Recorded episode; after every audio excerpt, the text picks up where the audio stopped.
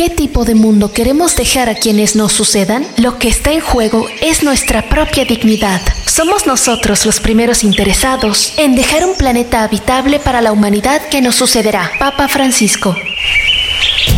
Ama la tierra en que naciste.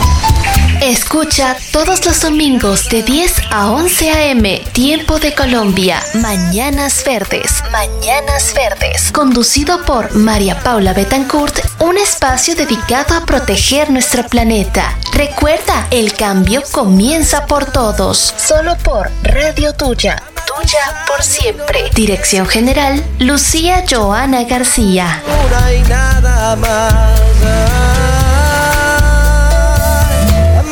Es una y nada más.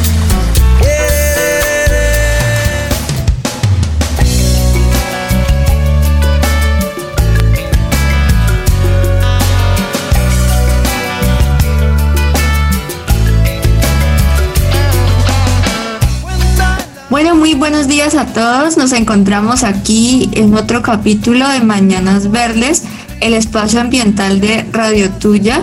Recuerden que nos encontramos todos los domingos a partir de las 10 a.m. aquí en esta estación. Hoy me acompaña una amiga que se llama Ana Leila. Ella es tecnóloga ambiental y nos va a acompañar a partir de este programa. Ana, ¿cómo estás? Buenos días. Muy buenos días María Paula, muchísimas gracias por la invitación, gracias a todos los oyentes que nos están escuchando en esta bella mañana de domingo. Esperamos nos puedan seguir comunicando porque pues María Paula, eh, con tu debido respeto, creo que te voy a acompañar en más sesiones. Claro, claro que sí, yo encantada de que me acompañes. De hecho, eh, contámosle un poquito de ti. Tú eres tecnóloga ambiental, ¿no? ¿A qué te dedicas? Claro que sí, les cuento un poco. Yo soy tecnóloga en control ambiental, especialista en producción y consumo sostenible y actualmente estoy estudiando administración ambiental. De igual manera, pues fui coordinada ahora de la Red Nacional Jóvenes de Ambiente en el año 2020 a nivel nacional y en, este voluntariado estuve desde el 2017. También pertenecí a Ecoclubes Colombia como secretaria de investigaciones de la Junta Nacional de Ecoclubes en el año 2011. Entonces, eh, creo que tengo un poquito de experiencia en ámbitos ambientales, además creo que es como mi goma en todo el proceso. Sí, sí, no se nota, pero eso está bien. De hecho, yo te conocí en la red yo también hago parte de este voluntariado a nivel nacional y esperamos que en próximas sesiones nos acompañen miembros de diferentes nodos. Bueno, Ana, el día de hoy vamos a hablar sobre eh, un tema que pienso que nos atañe a todos y es cómo nosotros estamos aprovechando y tratando los residuos sólidos. Porque recordemos que todo lo que ya no utilizamos comúnmente llamado basura, que la gente dice, ah, no, ya boté eso, que eso es basura, que eso ya no sirve, que ya se dañó. Eso realmente se llama residuo, porque un residuo realmente es cuando ya un bien ya, ya deja de, de servir, entonces son residuos sólidos que normalmente todos somos generadores en nuestros hogares, en nuestros trabajos, en diferentes sitios. Entonces de eso les estaremos hablando hoy. Y me gustaría, Ana, que nos contaras un poco por qué son tan contaminantes este tipo de residuos, los que comúnmente llamamos basura. Claro que sí, María. Resulta y acontece que nuestros residuos sólidos que generamos en nuestros hogares, que nosotros decimos, no, es que la cascarita del huevo, es la pila que ya no uso, es la bolsita plástica, nosotros los llenamos y como hacemos una mezcla, no lo separamos, no, no tenemos como esa costumbre muchas veces de la separación en la fuente, se genera un líquido y ese líquido es ese líquido verde que sale de la bolsa, que huele mal y se llama lisiviado. Estos lisiviados son altamente contaminantes para nuestras fuentes hídricas que están de manera subterránea. ¿Y qué sucede cuando estas fuentes se contaminan? Pues ya no las podemos utilizar y nuestras fuentes van a estar más contaminadas. Entonces de esa manera se vienen y se traen varios procesos como son los rellenos sanitarios, las piscinas de lisiviados y todos estos procesos que hacen nuestras empresas de recolección de residuos domiciliarios. Pero pues nosotros en ese momento estamos hablando solo de los domésticos porque los residuos se estipulan en muchas áreas, pero estamos hablando específicamente de los que conocemos como la basura. Sí, así es. Por ejemplo, la basura y los residuos sólidos domésticos, porque ese es el nombre correcto, así suena un poco largo. Y de hecho eso nunca se me olvida porque una profesora me corrigió cuando yo estaba en la universidad. Yo dije, ay, pero boto esa basura. Ella me dijo, no, es residuo. Entonces yo, ay, sí. Entonces ya sabemos que ya todo lo que ya nosotros generamos no es basura, sino es residuo. Y se llama residuo porque algunos son aprovechables. Ya la basura es cuando ya realmente no se puede reciclar, no se puede reutilizar y pues ya toca sí o sí botarlo a la bolsa negra, eh, que es donde normalmente tenemos todos los residuos, por lo menos yo en la cocina y creo que todos en la casa tenemos un tarro en donde echamos todo lo que se genera en la casa y pues cada cierto tiempo sabemos que pasa el camión y uno tiene que sacar la basura sacar la bolsa para que el camión se la lleve.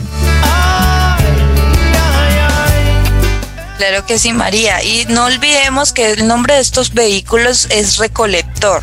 ¿Por qué? Porque resulta y acontece que ellos tienen unas placas en su interior, las cuales van compactando la basura para poder que no hayan tantos carros haciendo esa misma recolección.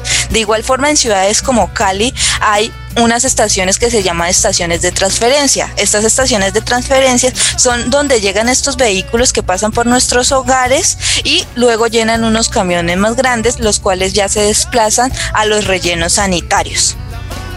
Y los rellenos sanitarios son todos los agujeros, pues tengo entendido, ¿no? Tú sabrás un poco más de eso que yo, a donde van a parar todos nuestros residuos, o sea, no solamente los que nosotros generamos, sino todos los de la ciudad. Por ejemplo, aquí en Cali tenemos el relleno sanitario de Yotoco y en algunas otras ciudades se encuentran, por ejemplo, el relleno de Doña Juana o el de Barranquilla, que son rellenos lastimosamente pues muy mencionados porque han tenido problemas de derrumbes. Estos rellenos se derrumban pues debido a que como hay tantos residuos, eh, cuando los residuos se depositan en los rellenos se les echa eh, tierra, ¿no, Ana? ¿Cómo es ese proceso?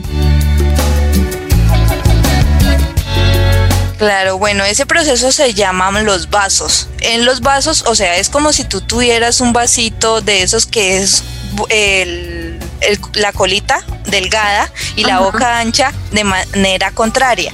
Y tú lo vas haciendo, entonces vas haciendo una capa de tierra, capa de residuos, capa de tierra, capa de residuos y así vas llenando los vasos. Estos vasos pues deben tener unas estructuras y llegan hasta cierto límite de tiempo. Por eso decimos que todos los rellenos sanitarios tienen un promedio de vida útil. Pero ¿qué pasa con este promedio de vida útil? Pues que como nosotros echamos que el mueble, que el electrodoméstico, que la llanta y todo esto va al relleno, pues los rellenos ya no tienen esa vida útil con la cual fueron creados, sino que su vida útil es más reducida. Entonces estos se llaman vasos y los vasos son creados por los rellenos, pero también hay algo que son los rellenos de a cielo abierto, los cuales pues no están permitidos porque pues no tienen un tratamiento ni una manera adecuada de cómo manejar nuestros residuos sólidos.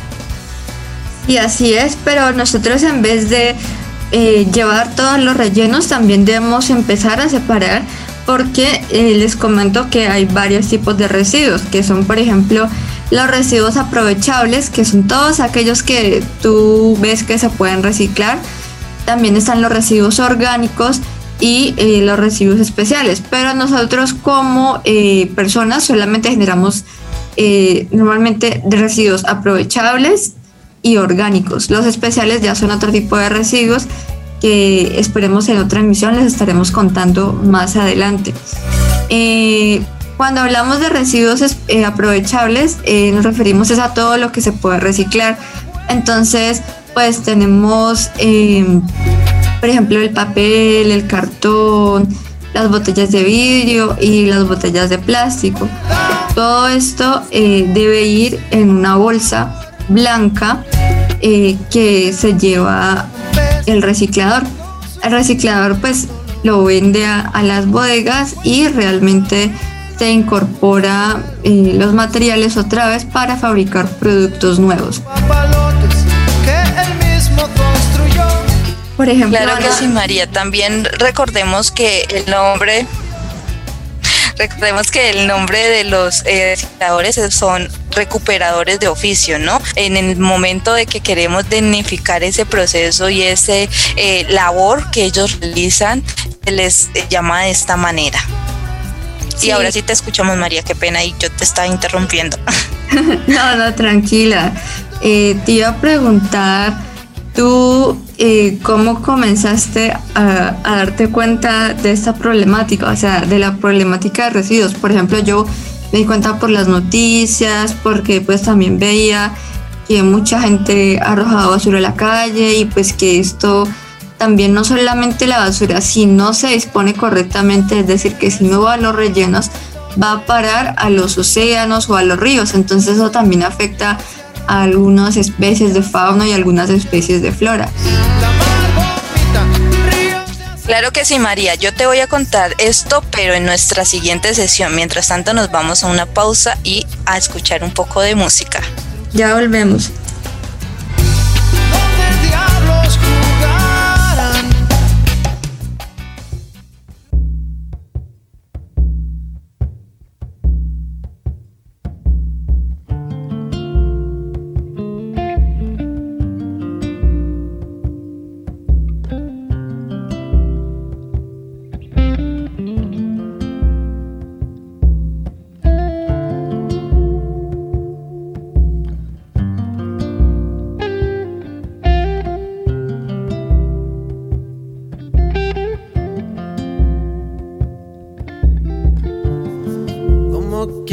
Ser mi amiga. Si por ti daría la vida. Si confundo tu sonrisa. Por camelo si me miras.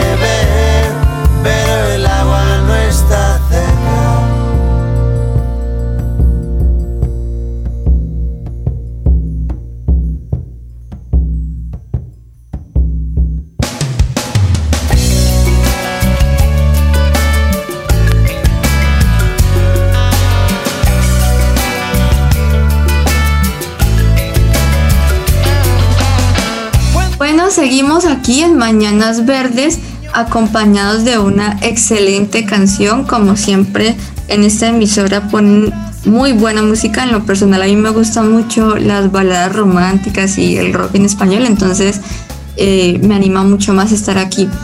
Ana, antes de irnos al corte, nos iba a contar cómo te diste cuenta tú que toda esta contaminación de residuos era un problema ambiental.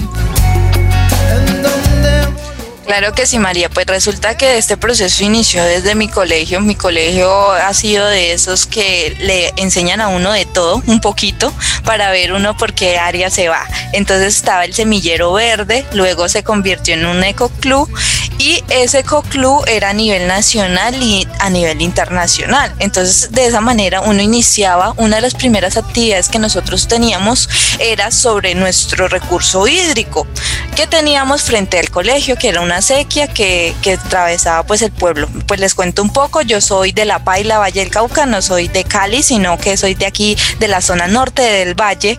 Y, aquí eh, nuestra actividad se centraba mucho en la recolección. Y en esa recolección, pues yo estaba en el grado 10, tenía un 15 años y era la mayor del grupo y mis demás compañeritos eran de ahí para abajo. Entonces imaginarán los chiquitines ahí todos emocionados recogiendo residuos y todo.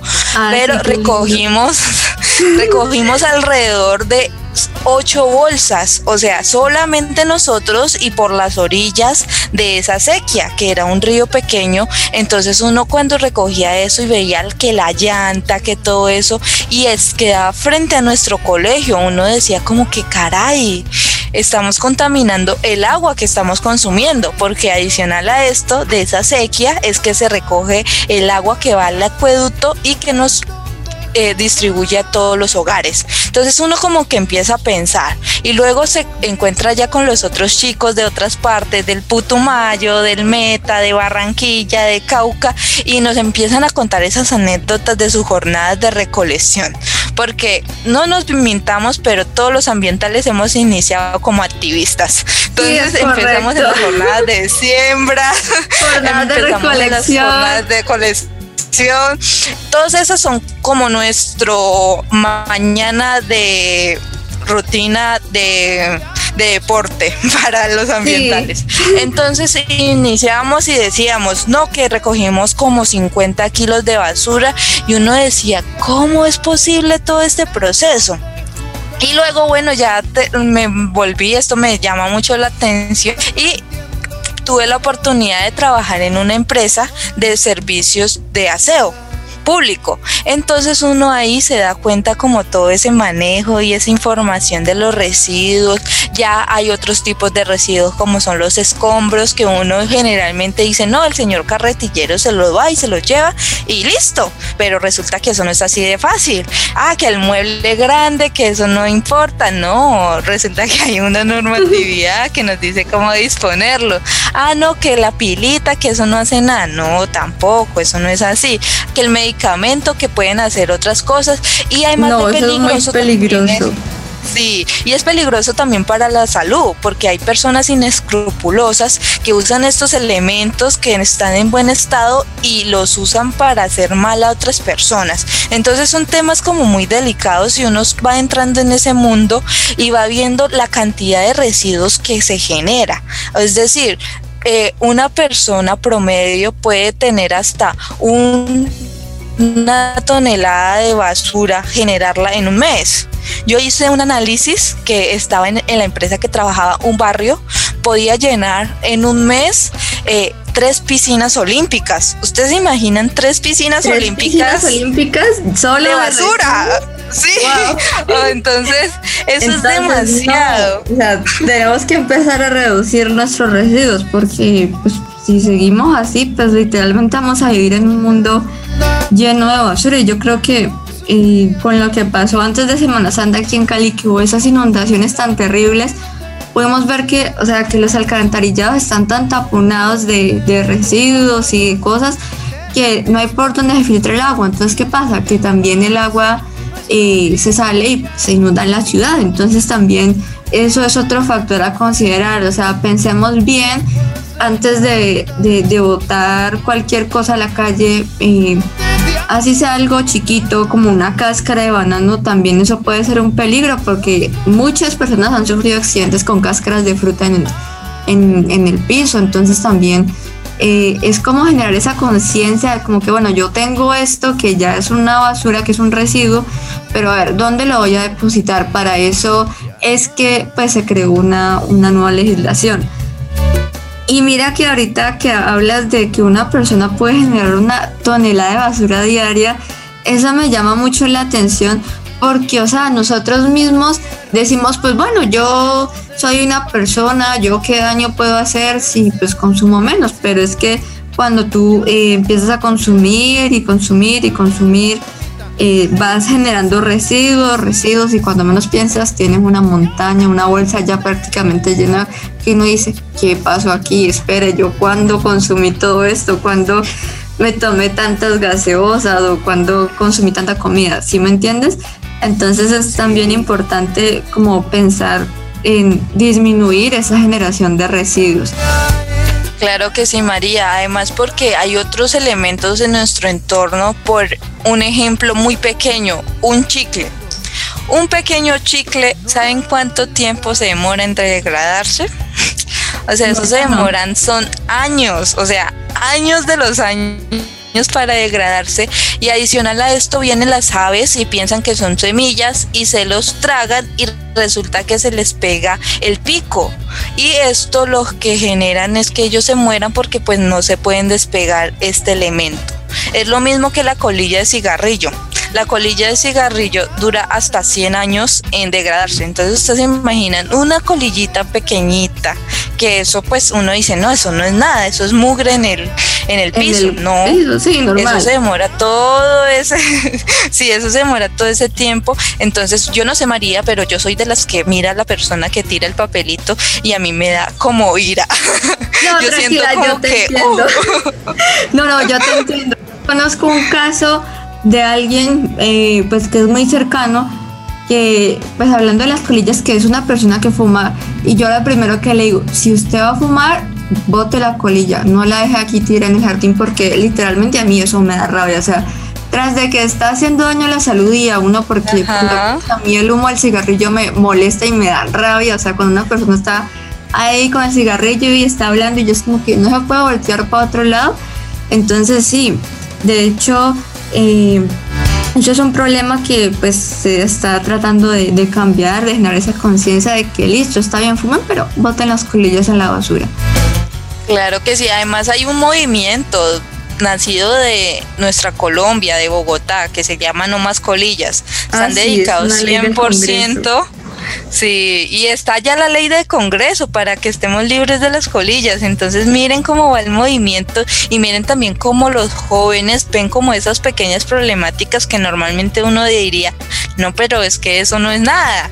Pero pues miremos cuánta población somos y sumemos y esos números se van súper altos. Y las maneras de evitar estos tipos de residuos o de aprovecharlos es como muy sencillo.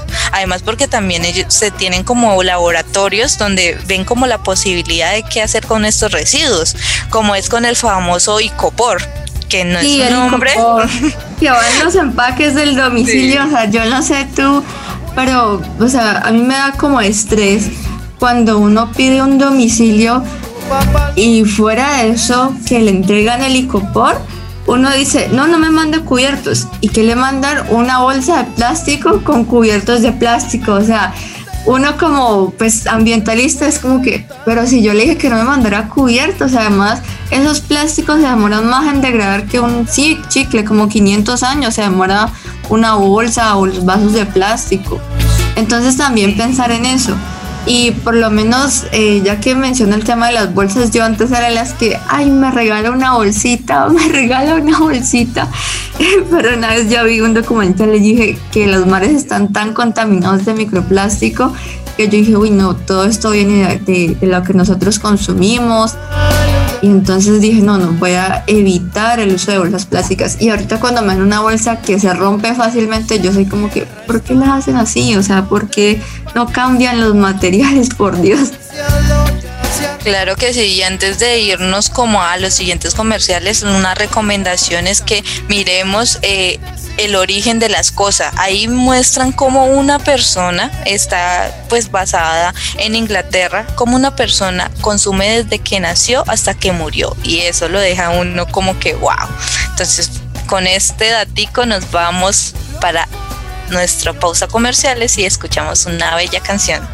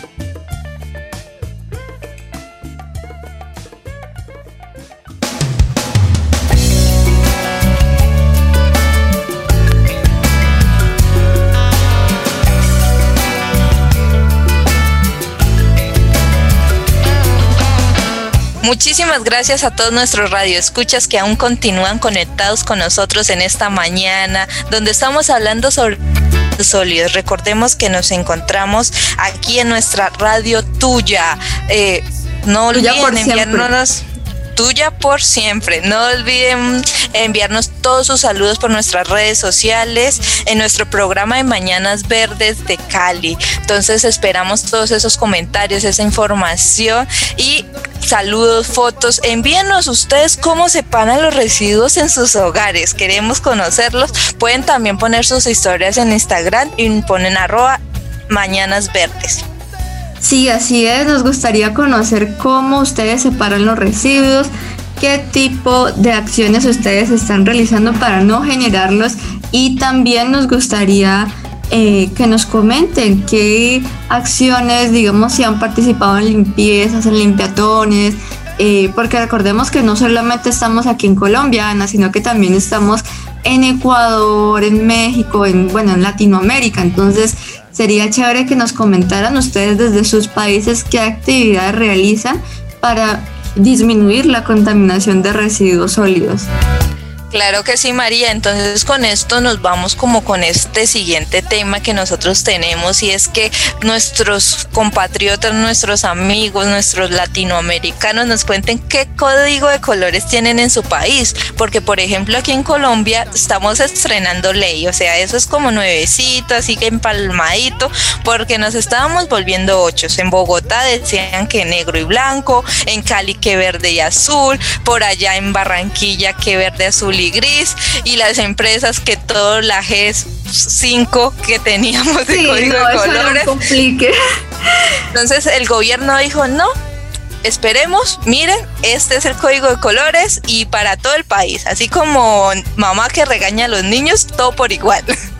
No, sí, así es, y pues lo bueno es que uno ya no se complica porque por lo menos yo estaba en la universidad y por lo menos eh, habían otras canecas, o sea, canecas súper raras.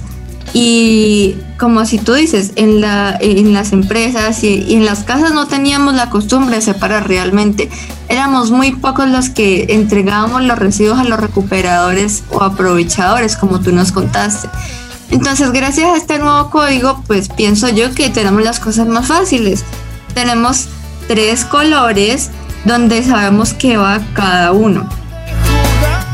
Bueno, y esos colores son el verde. En el verde se van a echar todos los residuos orgánicos, o sea, todos los que generamos en la cocina, que la cáscara de huevo, la cáscara de plátano, eh, ¿qué más? ¿Qué más generamos cuando cocinamos? No sé, los alimentos que ya están dañados, que estén crudos, aclaro. Y también cuando estamos trabajando en el jardín, eh, la, la, poda, la poda del césped, las plantitas que ya, que ya se nos dañaron, todo eso es orgánico, todo ahí en el verde. Exactamente. Nuestro segundo color es el blanco. y en el blanco vamos a echar todos los residuos que son aprovechables, o sea, todos los que se pueden reciclar eh, por ejemplo, las botellas de gaseosa, las hojas de papel, el papel reciclado, eh, las botellas de vidrio. También podemos eh, colocar ahí el cartón, las cajas de cartón. Y todo esto tiene que estar súper limpio y seco porque, como dice una youtuber que se llama Marce, la recicladora, que por cierto se la recomiendo, es muy buena eh, nosotros los colombianos utilizamos algo que se llama no deje cuncho. El cuncho es como lo que se queda ahí, el fondo, ese poquito de gaseosa, ese poquito de, de cualquier cosa que usted tenga en la botella. Entonces ella dice que todo debe ir limpio, seco y sin cuncho para que se pueda reciclar. Es un tip muy importante y con ese tip nos vamos para nuestro tercer color, el negro.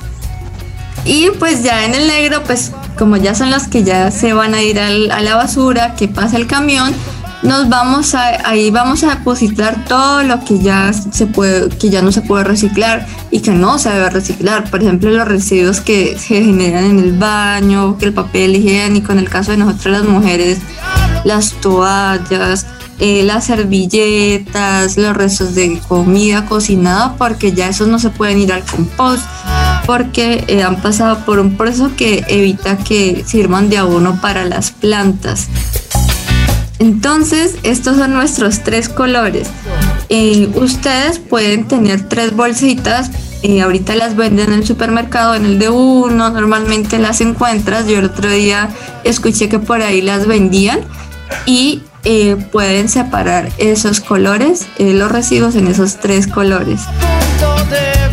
Claro que sí, también les recordamos a todos nuestros radioescuchas que nos están eh, acompañando en esta bella mañana que existe otros colores que no han cambiado como es el rojo de residuos peligrosos, pero estos son eh, para eh, empresas o para pequeños productores y todo eso que tienen como unas especificaciones para estos procesos. Entonces recordemos, estos son lo que estamos hablando solamente de residuos de nuestros hogares, residuos ordinarios de eh, los hogares, para que no se vayan a confundir y después digan, no, porque nos dicen que el papel aquí en la negra, si nos dijeron que en la roja, no, todo depende del proceso y el tratamiento. Hay entidades como son las EPS y los centros de salud que tienen que tener unos protocolos más rigurosos por estas eh, aplicaciones que tienen o empresas donde pues no tienen tanto riesgo entonces manejan de manera diferente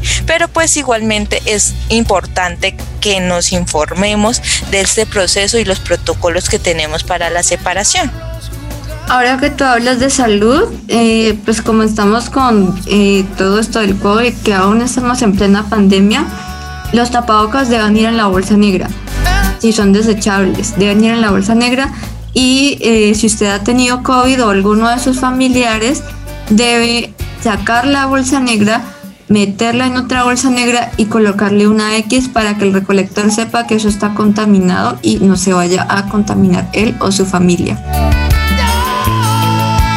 Claro que sí, los protocolos de bioseguridad son muy importantes, más en estos tiempos. Recordemos también que el tapabocas es necesario, eso ya es un mal necesario que todos tenemos que hacer. Ya toca combinar el tapabocas con la ropita cuando uno va a salir. Pero lo importante es que le hagamos un buen manejo, porque hemos visto muchos casos que no sabemos y la gente va tirando el tapabocas, se le olvida, lo va dejando en la calle y lo que estamos generando es otro tipo de residuos. No debemos olvidar cuando recién inició esta cuarentena que sí nos dio muy duro, pero el ambiente respiró. Entonces tenemos que también aprender esas lecciones que nos están dando la vida y no olvidar de qué hábitos saludables tenemos que continuar trabajando.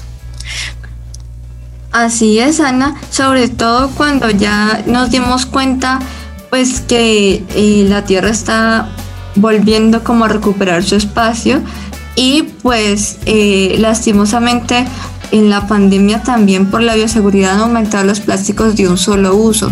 Aparte de los tapabocas, pues ya todo se empaca en, bolsas, en icopor. Materiales que no se pueden recuperar. Entonces también es pensar en, en esa parte de cómo nosotros evitamos la generación de residuos. Porque pues si seguimos generando residuos, eh, aquí en Colombia, imagínate que solamente el 17% de los residuos producidos se aprovechan y generamos como 12 millones de toneladas anuales. Entonces, eso es como que una cifra que uno dice, pero ¿cómo es posible que generamos tanto y se aproveche tan poquito? Claro, pues porque no estamos acostumbrados a separar y pues porque las circunstancias nos han llevado nuevamente al uso de los plásticos de un solo uso. Claro que sí, adicional a esto es que muchos de nuestros oyentes yo creo que han dicho estas palabras, yo para qué separo si el carro recolector pasa y se lleva todo junto, pero pues que resulta y acontece que es que el carro recolector solamente se va a llevar la bolsita, él no se encarga de separar. En nuestros eh, lugares tiene que haber una ruta selectiva, si estamos en un eh, conjunto cerrado pues va a haber una persona encargada del reciclaje, si estamos en casas, pues va a haber una persona que pasa antes y esta persona es la que hace esta recuperación. ¿Por qué? Porque el carro recolector en su normatividad dice que solamente se va a llevar todo lo ordinario. Entonces con este tip los vamos a dejar para que piensen qué tipos de residuos, escríbanos en nuestras redes sociales. Recuerden que estamos en radio. Radio tuya, tuya por siempre. También nos pueden encontrar en Facebook como Radio Tuya y nos pueden dejar los comentarios. Nos gustaría mucho conocer sus opiniones.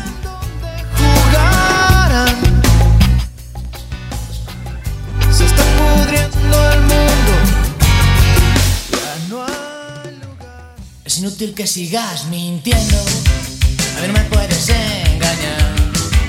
Yo sé que me pones los cuernos, pero el batería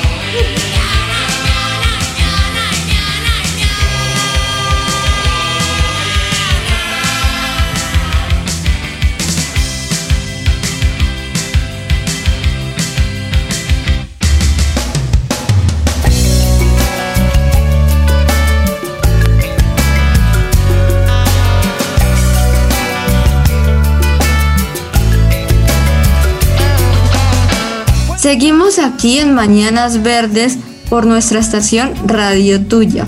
Acabamos de escuchar un excelente clásico. En lo personal a mí me encanta toda esta música y eh, antes del corte les decíamos que actualmente en Colombia hay un código de colores que nos permite separar los residuos. Pero también comentábamos que no solamente era separar, sino evitar generar más residuos. ¿Cierto, Ana? Claro que sí, María. O sea, la primera parte está en nuestras manos. El residuo se genera porque nosotros lo producimos. Entonces, si no lo necesitamos, pues no lo vamos a seguir produciendo. Pero muchas veces estas decisiones se toman por nuestros recursos, porque resulta que el plástico y el licopor son más económicos que el cartón y diferentes acciones que día a día van haciendo cómo generamos o cómo eh, actuamos con nuestros residuos sólidos. De esta manera, pues nosotros tenemos como algunas opciones, María Paula, no sé si sabes, normalmente uno le llama las 3R, pero Sí. realmente hay cinco. Hay gente que no, dice que hay no hasta ocho, pero nosotros, pero nosotros nos vamos a ir a las cinco.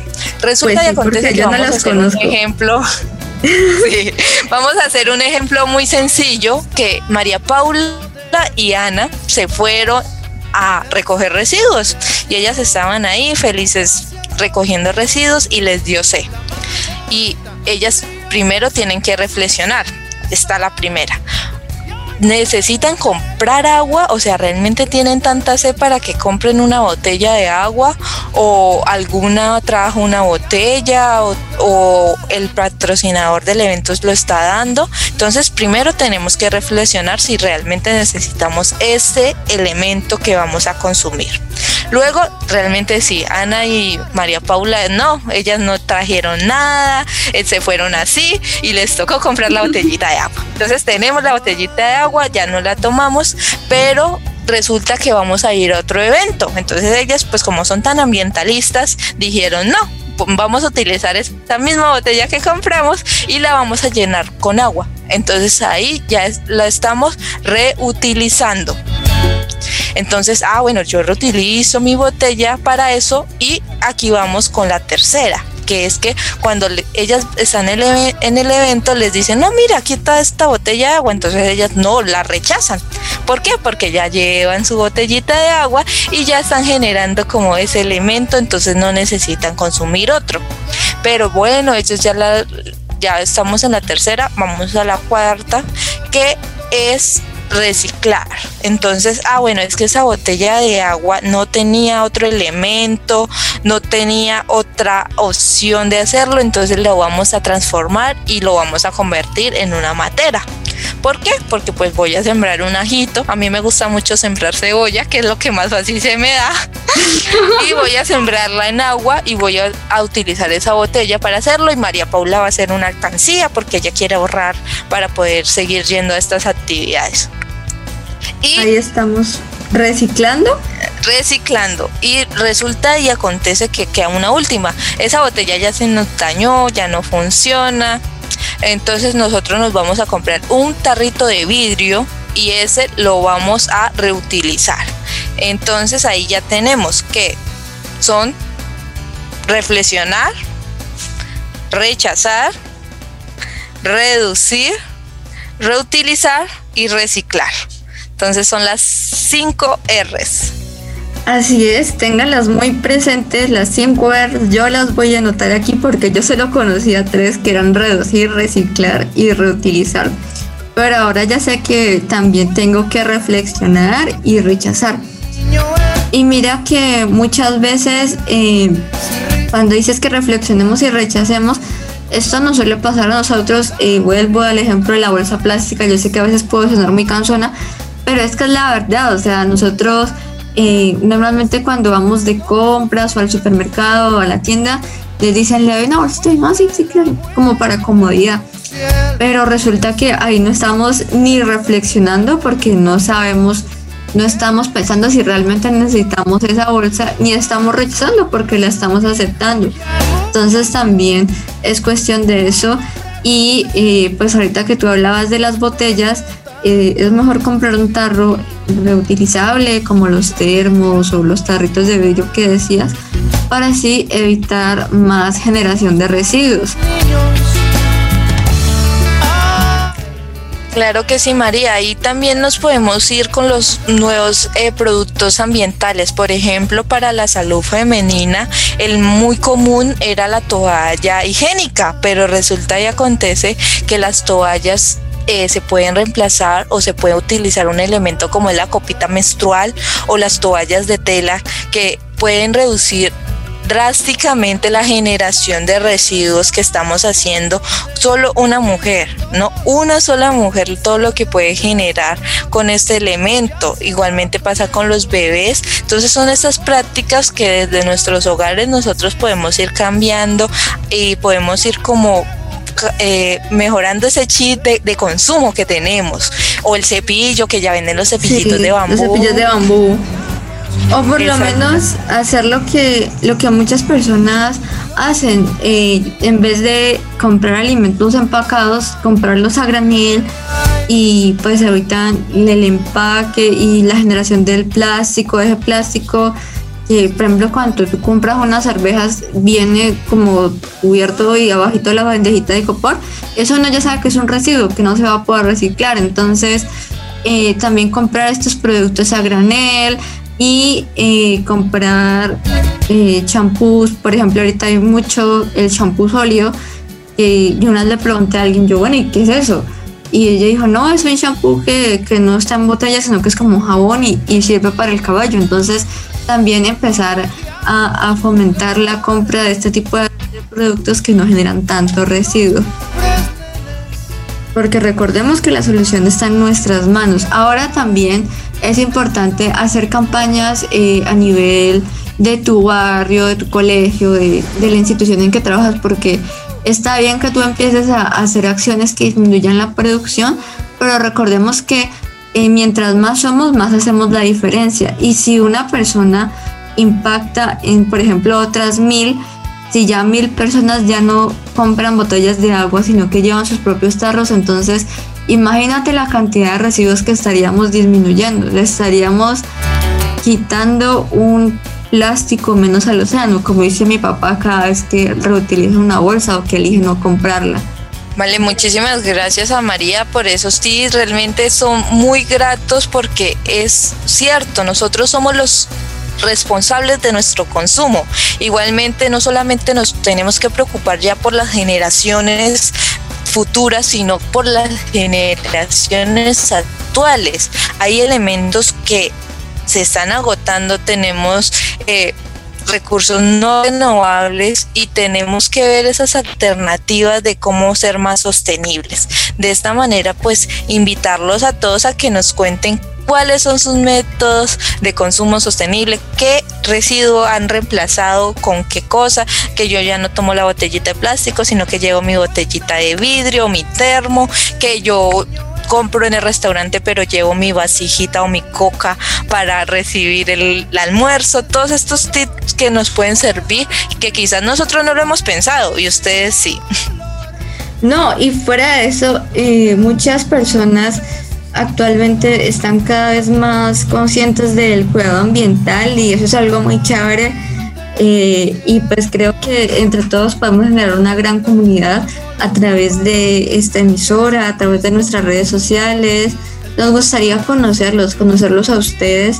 Y mira que, eh, pues para ya dar cierre a esta emisión, decirles que también esto se fomenta en costos y en incentivos, ¿no? Porque yo una vez leí ahorita que mencionabas de que yo ya no uso vasos plásticos en la cafetería, en una universidad fomentaron la, eh, la, la, campaña vaso, en la cual las personas eh, llevaban su vasito y ¡pum! les daban un descuento del café. Entonces también, eh, pues a las que no les gusta un poco el, tema ambiental, también piénsenlo por ese lado, como por recibir su incentivo. No es lo no es lo que uno espera, pero pues hay veces que esto pasa, ¿no, Ana? Claro que sí, eh, podemos hacer balance temas económicos y verán que la cultura verde también es totalmente ahorrativa. Yo he dicho eh, que no hay persona más administrativa que una persona ambiental. Sí, por eso es que las dos somos administradoras ambientales. Sí, sí, sí. Bueno, con esto agradeciéndolo, esperamos que nos se conecten con nosotros el próximo domingo de 10 a 11 de la mañana en Radio Tuya. Así es, gracias por escucharnos. Nos encontramos en una próxima emisión. Gracias, Ana, por eh, compartir este espacio conmigo y gracias a ustedes por sintonizarnos. Recuerden, esto es Radio Tuya. Nos escuchan por www.radiotuya.co y les deseamos un excelente fin de semana.